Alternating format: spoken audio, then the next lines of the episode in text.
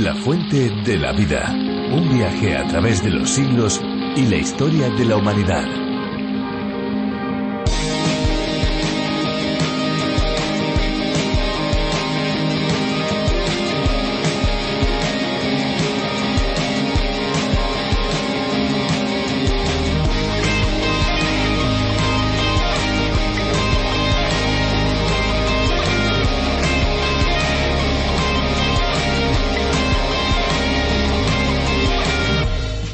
De azar es un destilado que se obtiene del vapor que se aplica a los pétalos de las flores de azar. Es un líquido muy aromático y transparente.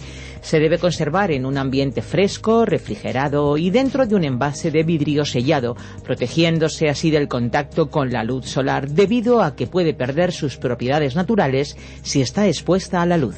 El agua de azar tiene su origen en la ciudad de Túnez, al norte de África.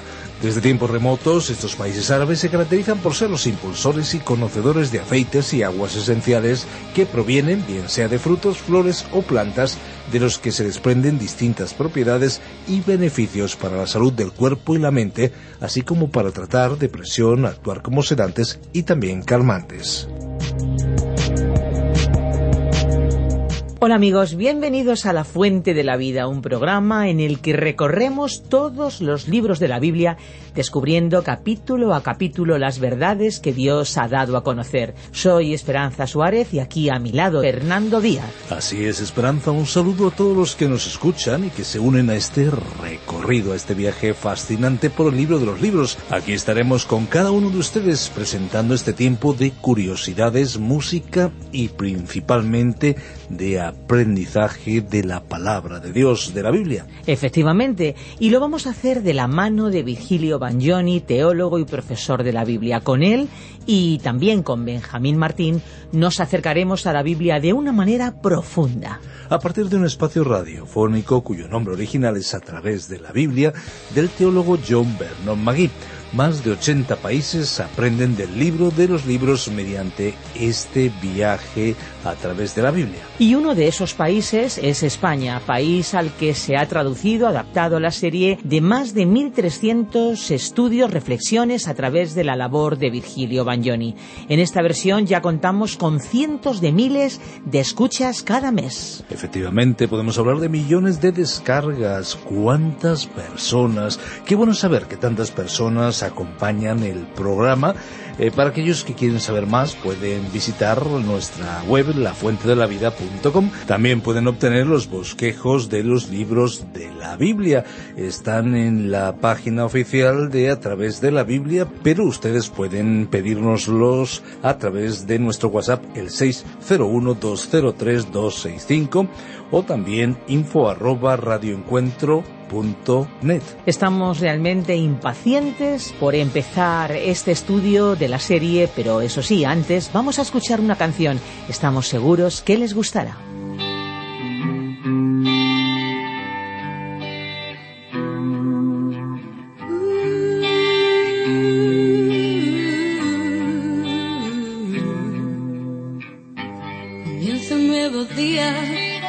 Trabajo en la ciudad. Mis mentes vacías ya se empiezan a cargar. Se va preparando el escenario de cristal. En que las horas se asemejan a la eternidad. Mundo de luces, de sonido y De sombras que te envuelven en la oscuridad.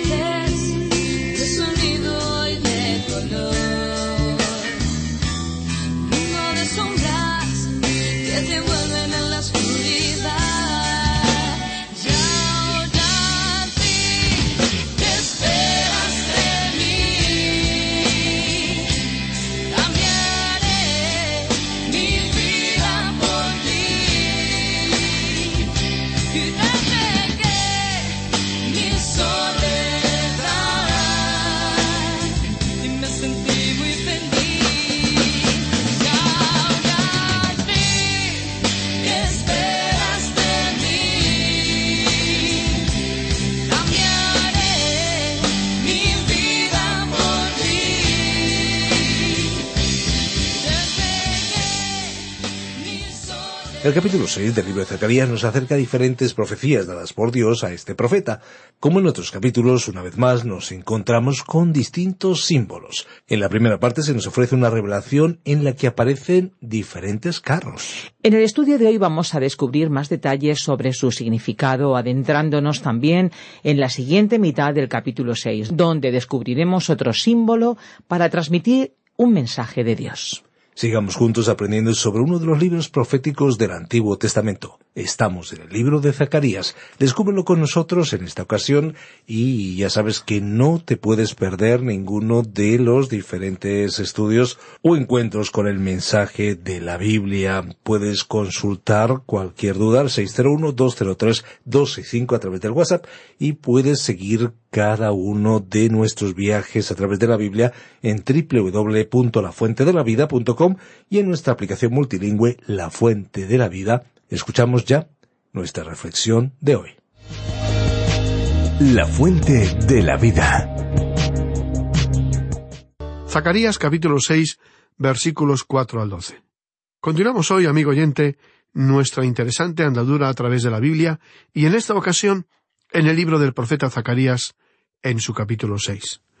En nuestro programa anterior estuvimos analizando la décima y última visión que completa el círculo y es paralela a la primera visión del profeta, aunque diferente en los detalles tales como el orden y el color de los caballos.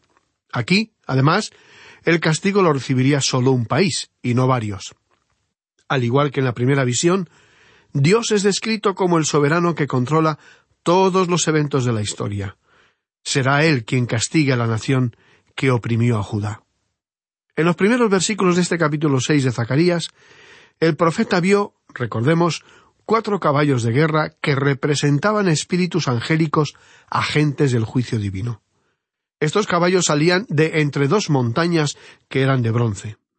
Todo ello representaba el juicio de Dios sobre las naciones que atacan a Israel, y lo más probable es que los montes mencionados se refieran al monte de Sión y al monte de los olivos, donde el Señor regresará a juzgar.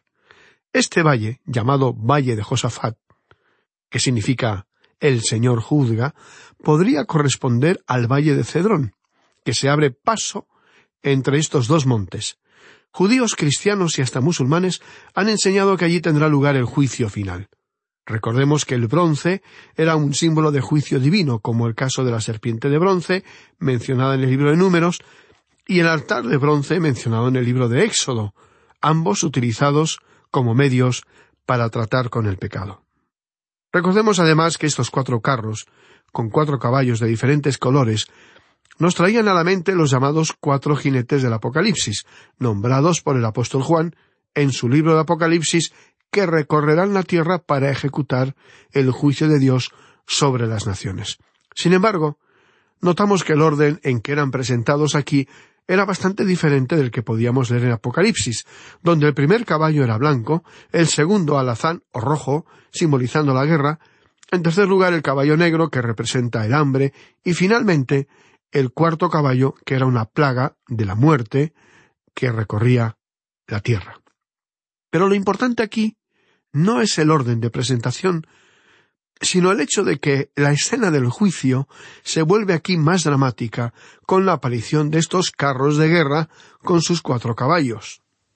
Retomemos, pues, nuestro estudio a partir de los versículos cuatro y cinco de este capítulo seis de Zacarías, que dicen así Respondí entonces y dije al ángel que hablaba conmigo Señor mío, ¿qué es esto?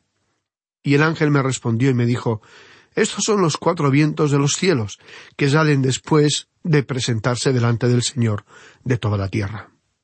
Esta imagen de los cuatro vientos representan a los agentes angelicales de Dios enviados para ejecutar juicio en representación del Señor de toda la tierra, un título milenario que designa el mandato universal del Mesías en la era del reino venidero de Jesús en la tierra. Leemos a continuación los versículos seis y siete, donde se nos dice El carro con los caballos negros salía hacia la tierra del norte, y los blancos salieron tras ellos, y los overos salieron hacia la tierra del sur, y los alazanes salieron y se afanaron por ir a recorrer la tierra. Vemos aquí cómo estos portadores angelicales de la justicia divina desatarán juicios catastróficos sobre la tierra. Los caballos blancos y los caballos negros irán a la tierra del norte, y los alazanes o pintos hacia el sur.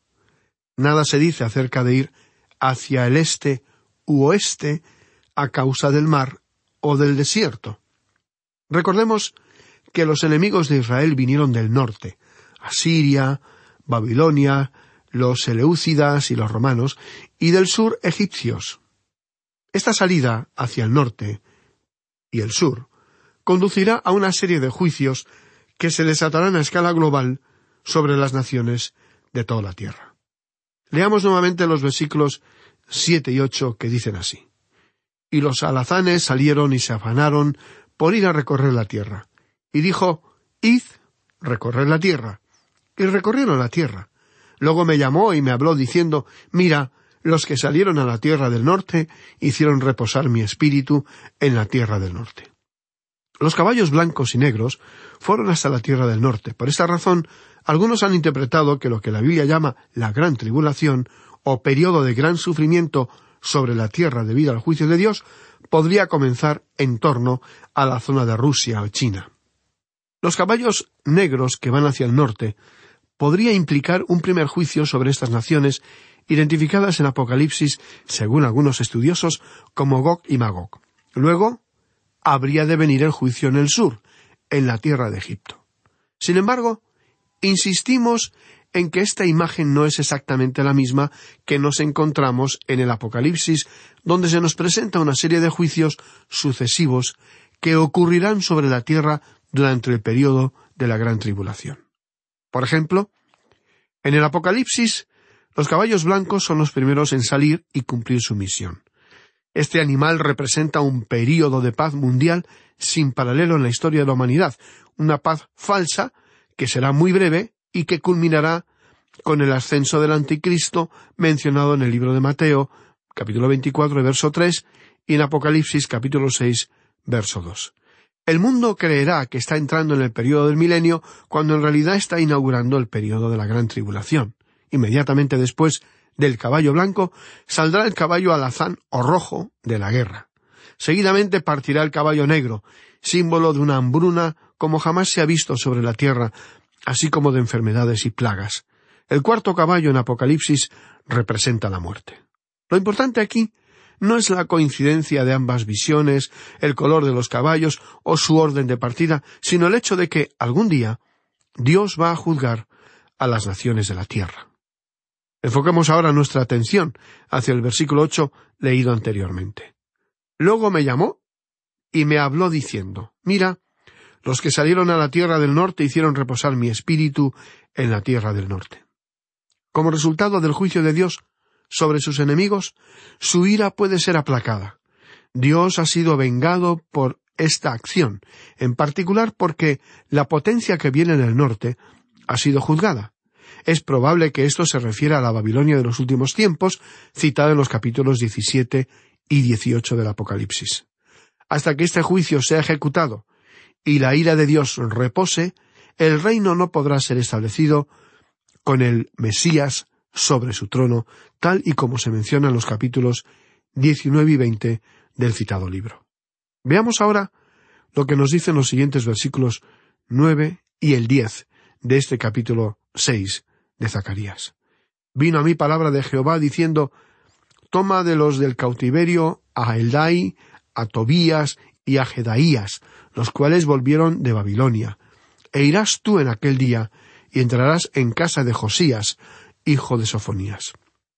Se nos mencionan aquí a tres hombres que habían regresado del cautiverio de Babilonia. Sus nombres significan lo siguiente. Eldai significa robusto, y Tobías significa bondad de Dios. Jedaías significa Dios sabe o conoce. Si juntamos estos significados, nos encontramos con que Dios, por su bondad, va a colocar a su rey sobre el trono. Y lo hará de una manera robusta y poderosa. Se trata, pues, de una coronación simbólica, y representa la venida de Cristo y su futuro reino sobre la tierra. Si continuamos leyendo en el versículo once, dice así Tomarás, pues, plata y oro, y harás coronas, y las pondrás en la cabeza del sumo sacerdote Josué, hijo de Josarac. Josué sirvió como ilustración del Mesías en este pasaje donde la coronación que Zacarías hace de Josué, el sumo sacerdote, constituye una versión en miniatura de la esperada coronación del Mesías en el futuro. El Mesías será aquel renuevo quien unirá en su persona los dos oficios de sacerdote y rey. Por eso, estos versículos finalizarán un poco más adelante la serie de visiones del profeta con el punto culminante de toda la historia, la coronación del Señor Jesucristo.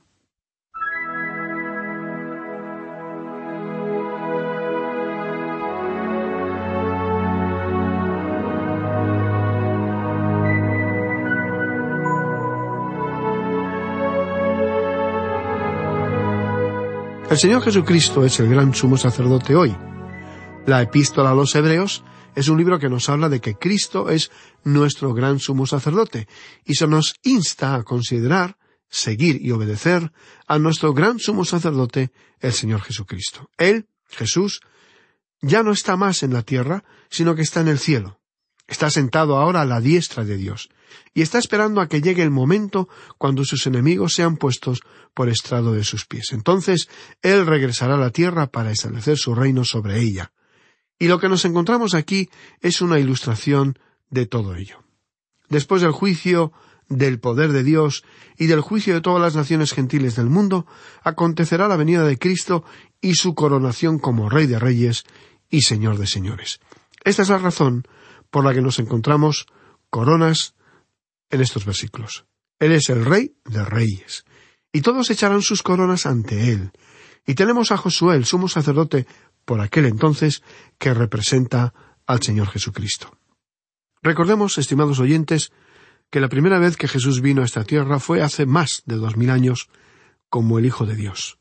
Él vino aquí para anunciarnos el amor y el favor de Dios hacia nosotros, y para morir en la cruz por nuestros pecados.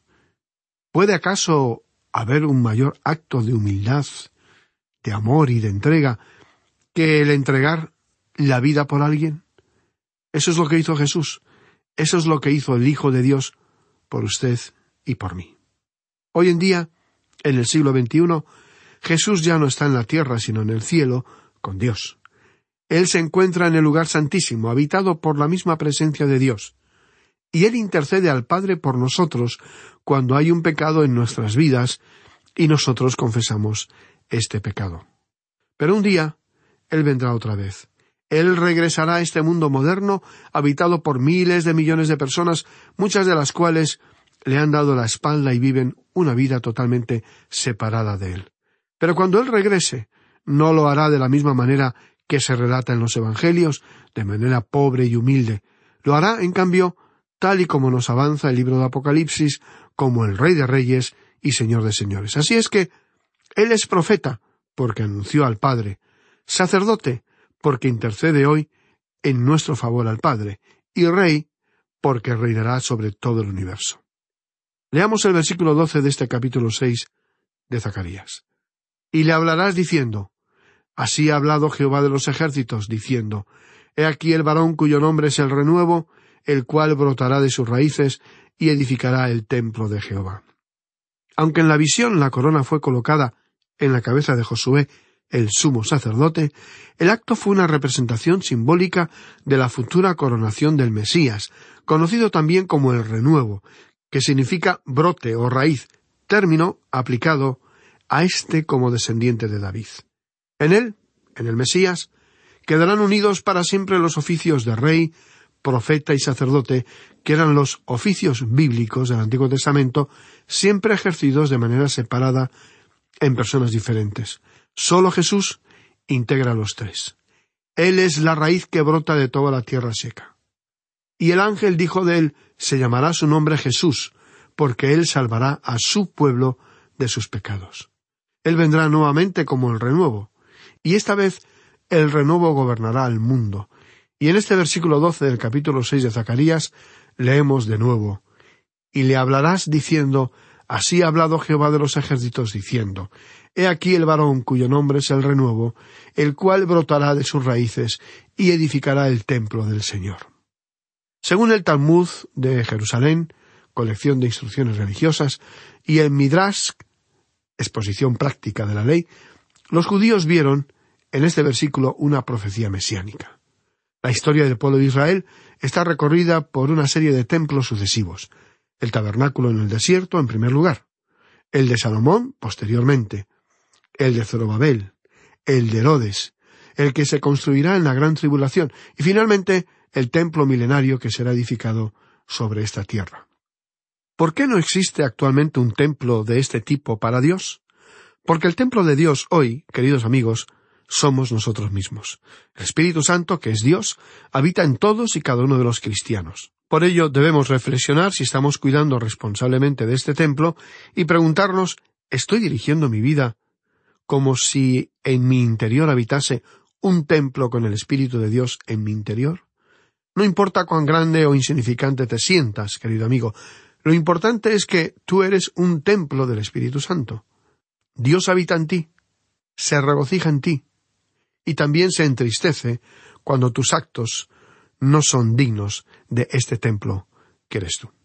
En aquel entonces, muchos de los coetáneos de Zacarías pensaron que el templo que se estaba construyendo jamás podría ser como el antiguo templo de Salomón.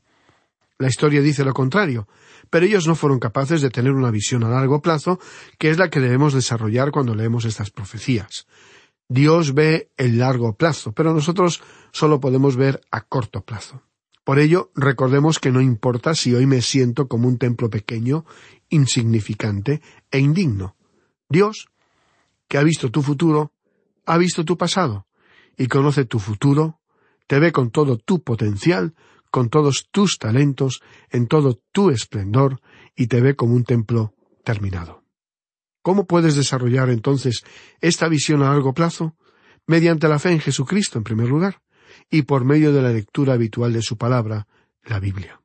La Biblia nos habla del pasado, pero se enfoca sobre todo en tu futuro. Dios ya ha estado en tu futuro y lo conoce.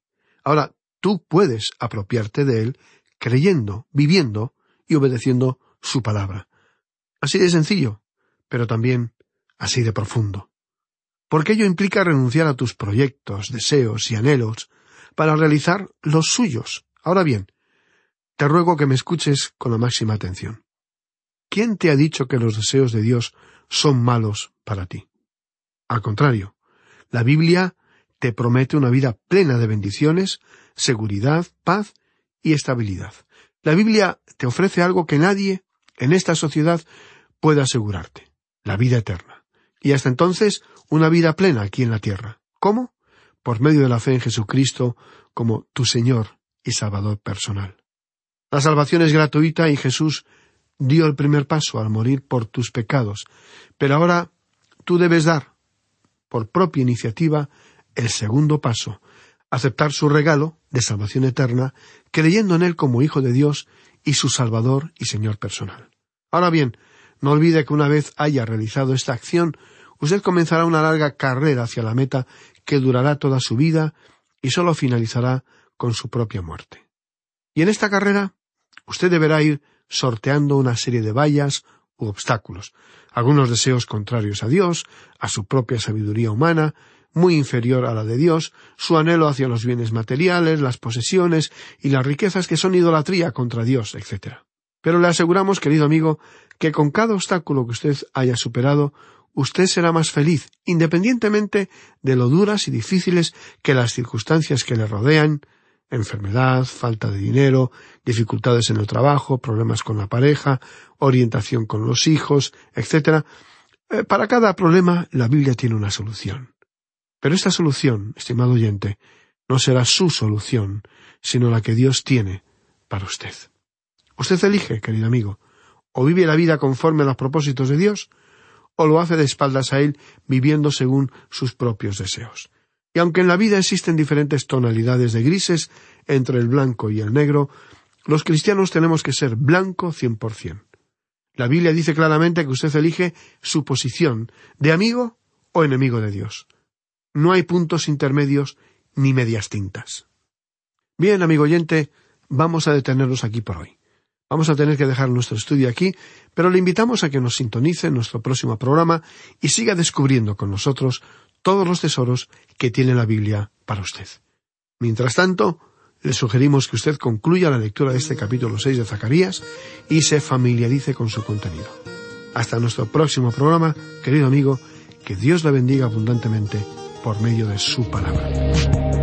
Queridos amigos, gracias por acompañarnos una vez más en este viaje a través de la Biblia. Ahora llega el tiempo de despedirnos. Nos acercamos, como ya ven ustedes, al final de este espacio, pero nuestro recorrido por los libros de la Biblia no para, continúa, ya que aquí estaremos en la próxima edición y también porque pueden seguir escuchando este espacio en otros medios, además de escuchar toda nuestra programación, la programación de esta emisora de radio. Recuerden que pueden descargar los podcasts de nuestro programa en lafuentedelavida.com y a través de la aplicación multilingüe. Una aplicación que está ya disponible en dispositivos móviles. A través de la aplicación La Fuente de la Vida, que también se puede encontrar con el nombre A través de la Biblia. Para contactarnos les invitamos a que nos llamen al 91 422 0524 con el prefijo más 34 desde fuera de España y también a nuestro WhatsApp el 601 203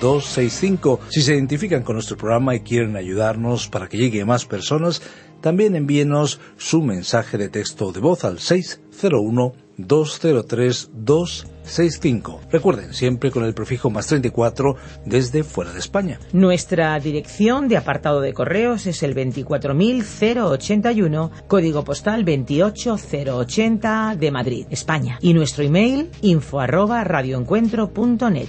Gracias por acompañarnos en este viaje. Un saludo desde nuestros estudios de Radio Encuentro en Madrid para todo el mundo. Somos Radio Transmundial en España. Hasta pronto. No olvide que hay una fuente de agua viva que nunca se agota. Beba de ella. Este ha sido un programa de Radio Transmundial producido por Radio Encuentro, Radio Cadena de Vida.